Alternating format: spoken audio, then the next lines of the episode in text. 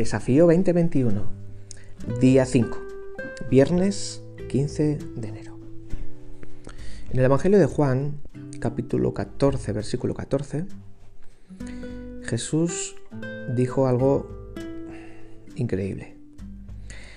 Dice, lo que pidáis en mi nombre, yo lo haré. Y digo que es increíble porque muchas veces es, es tan extraordinario que nos cuesta creerlo. Es como si Jesús nos estuviera dando un, un cheque en blanco y él dice, os aseguro que todo lo que pidáis en mi nombre, yo lo haré. Obviamente esto se sujeta a lo que aprendíamos ayer, pero aquí nos da una clave. Eh, la clave de la oración es orar, pero para que la oración llegue a los oídos de Dios debemos de hacerla en el nombre de Jesús.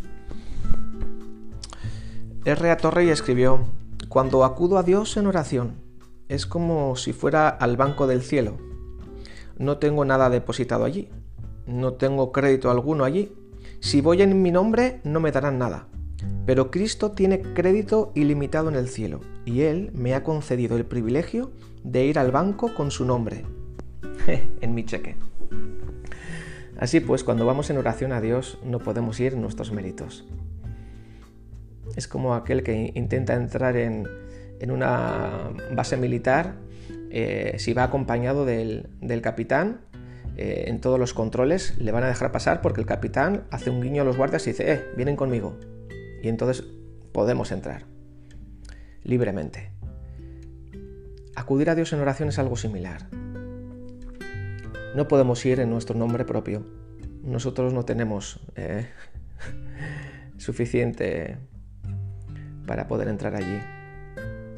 La promesa de Dios en, oración es que cuando pidamos en el nombre de Jesús, Dios se compromete a escuchar y a responder nuestras oraciones. Eso no quiere decir que podemos usar el nombre de Jesús como una muletilla para, para terminar o para finalizar nuestras, nuestras oraciones, ¿no?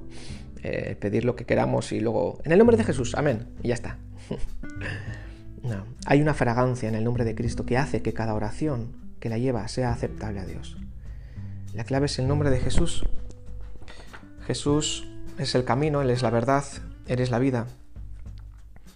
Es el amado, es el esposo, es la estrella resplandeciente de la mañana, es la piedra angular, es el príncipe de los pastores, Él es nuestro Salvador, libertador, mediador, nuestro abogado, el Mesías, el ungido de Dios, nuestro Redentor, él es el verdadero Dios, es la vida eterna, es el testigo fiel, el primogénito de entre los muertos, es Dios con nosotros, Emanuel, el gran sumo sacerdote, es la cabeza de la iglesia, la imagen invisible de Dios, el unigénito del Padre, el único y sabio Dios, y toda la palabra está llena de, títulos, de expresiones que reflejan el carácter de Jesús. Por tanto, cuando nosotros acudimos a Dios en oración a través del nombre de Jesús, nos estamos sintonizando con el propósito, con la misión y con el carácter de Cristo con el Rey de los siglos, con el Rey de gloria, con el Cordero de Dios, con el León de la tribu de Judá, el Lirio de los valles, nuestro Señor, varón de dolores, Príncipe de paz, Él es nuestra roca, nuestra resurrección, es el Hijo de Dios desde la eternidad, el Hijo del hombre en su humanidad, Maestro venido de Dios, es la vid verdadera, el don inefable de Dios, por el cual damos gracias, el camino vivo hacia Dios, el verbo de Dios, a través de quien Dios creó todo lo que es. Él es Dios admirable. Por lo tanto, querida familia, cuando nos reunamos en nuestros grupos pequeños hoy para orar, pidamos a Dios, pero hagámoslo en el poderoso nombre de Jesucristo, quien fue quien venció a los poderes de la muerte, de la enfermedad y del pecado, y nos abre un camino directo hacia el trono de Dios para que podamos pedir con confianza todo aquello que sabemos que Dios está deseando de otorgarnos. Pidamos, sí, pero hagámoslo en el nombre de Jesús. Que Dios te bendiga.